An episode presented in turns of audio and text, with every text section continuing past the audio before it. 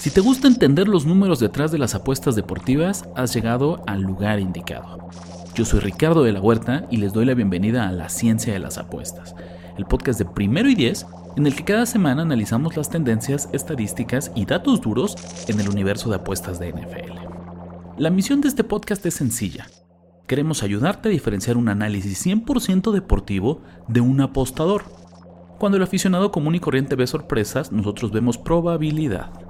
Cuando ellos ven conspiraciones, nosotros analizamos la sobrereacción del mercado. Recuerda que cuando los números están ahí y tus ojos no los ven, amigo, date cuenta.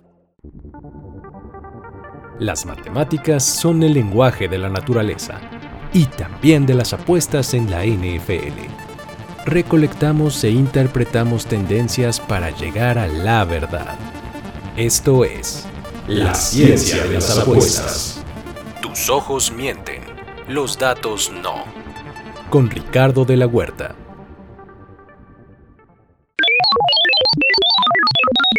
Sorpresas de doble dígito.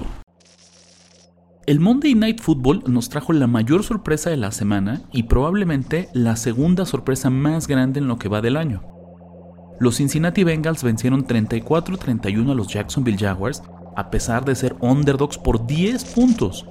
Si nos vamos por las líneas de apuestas, solo la victoria de los Cardinals contra los Cowboys en la semana 3 fue una sorpresa mayor, pues en aquel entonces Dallas era favorito por 13 puntos.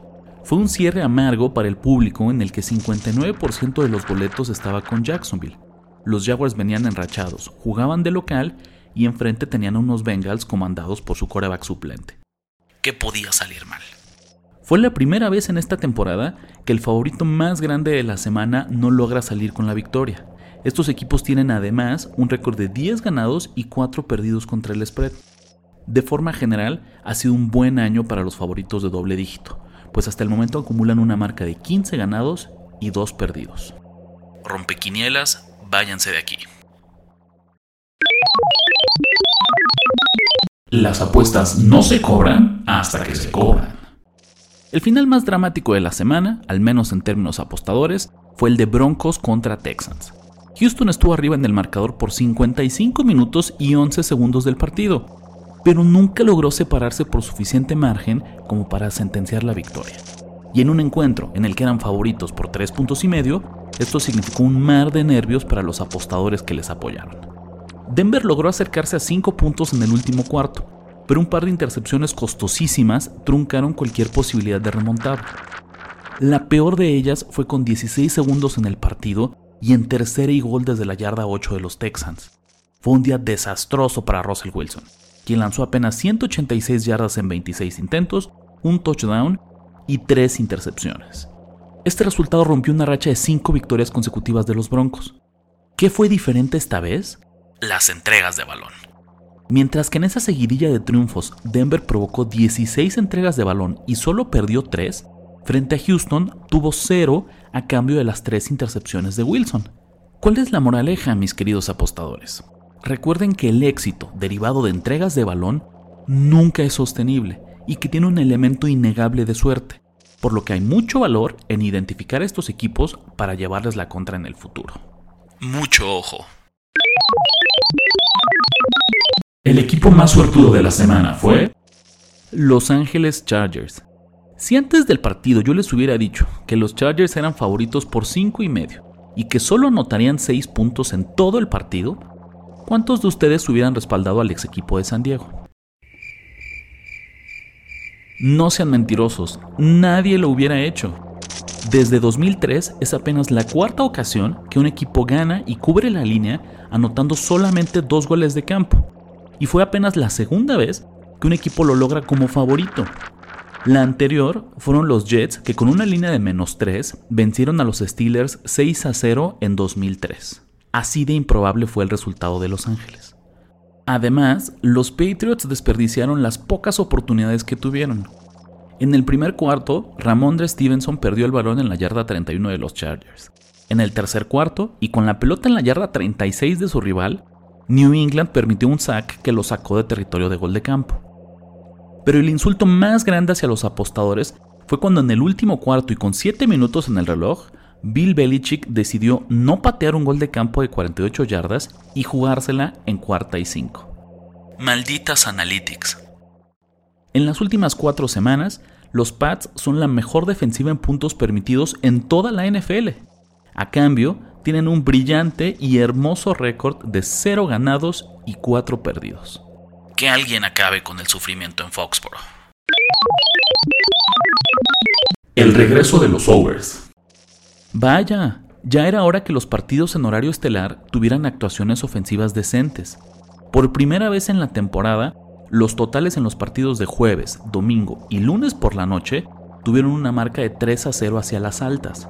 Lo mejor es que la mayoría de ellas ni se sufrieron.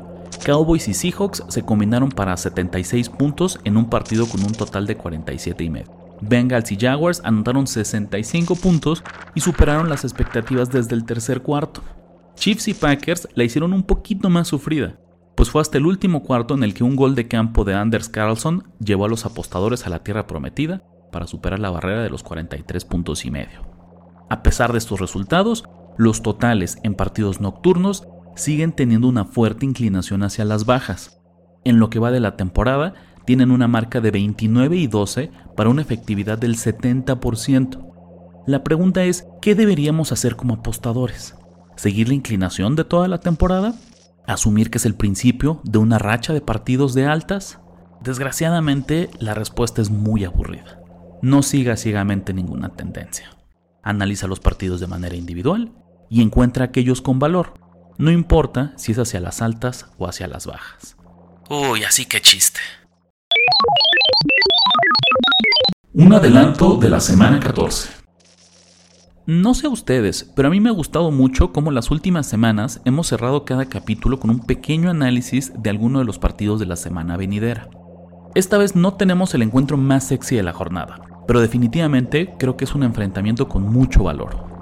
Mantengan la calma y controlen las ganas de vomitar, porque vamos a irnos con el enfrentamiento entre los Panthers y los Saints. New Orleans abrió como favorito por 6 puntos y medio, pero rápidamente este número ya bajó a 5 y medio y ustedes lo saben. El movimiento de línea a inicio de la semana siempre es un indicador de apoyo de los apostadores profesionales. Yo sé que uno no se siente bien de apoyar a Carolina, pero esto en realidad es una jugada en contra de los Saints. En su carrera, Dennis Allen nunca ha sido un favorito de 6 o más puntos, así que para efectos prácticos, esta será la línea más grande que ha enfrentado el coach de Nueva Orleans hasta el momento. Los equipos coachados por Allen como favoritos tienen una marca de 5 ganados, 16 perdidos y un empatado contra el spread para una mísera efectividad del 24%. Si a eso le agregamos que la defensiva de Saints, que en apariencia es la unidad fuerte del equipo, es apenas la número 30 en las últimas 5 semanas. Tomen el pick difícil y respalden a Panthers en más 5 y medio aunque les duela. Luego me dan las gracias. Y es así como hemos llegado al final de un episodio más de la ciencia de las apuestas, queridos amigos. Nos vemos la próxima semana y recuerda que en el universo de las apuestas deportivas, tus ojos mienten, pero los datos no. Suerte en tus apuestas. Esto fue La ciencia de las apuestas.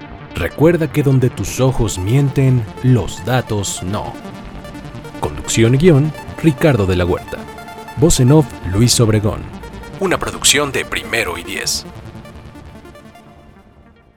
Hey guys, it is Ryan. I'm not sure if you know this about me, but I'm a bit of a fun fanatic when I can. I like to work, but I like fun too. It's a thing. And now the truth is out there. I can tell you about my favorite place to have fun Chumba Casino. They have hundreds of social casino style games to choose from, with new games released each week. You can play for free anytime, anywhere and each day brings a new chance to collect daily bonuses. So join me in the fun. Sign up now at ChumbaCasino.com. No purchase necessary. VGW. Void were prohibited by law. See terms and conditions. 18 plus. When you need mealtime inspiration, it's worth shopping Kroger, where you'll find over 30,000 mouthwatering choices that excite your inner foodie. And no matter what tasty choice you make, you'll enjoy our everyday low prices, plus extra ways to save, like digital coupons worth over $600 each week. You can also save up to $1 off per gallon at the pump with fuel points. More savings and more inspiring flavors make shopping Kroger worth it every time. Kroger, fresh for everyone. Fuel restrictions apply.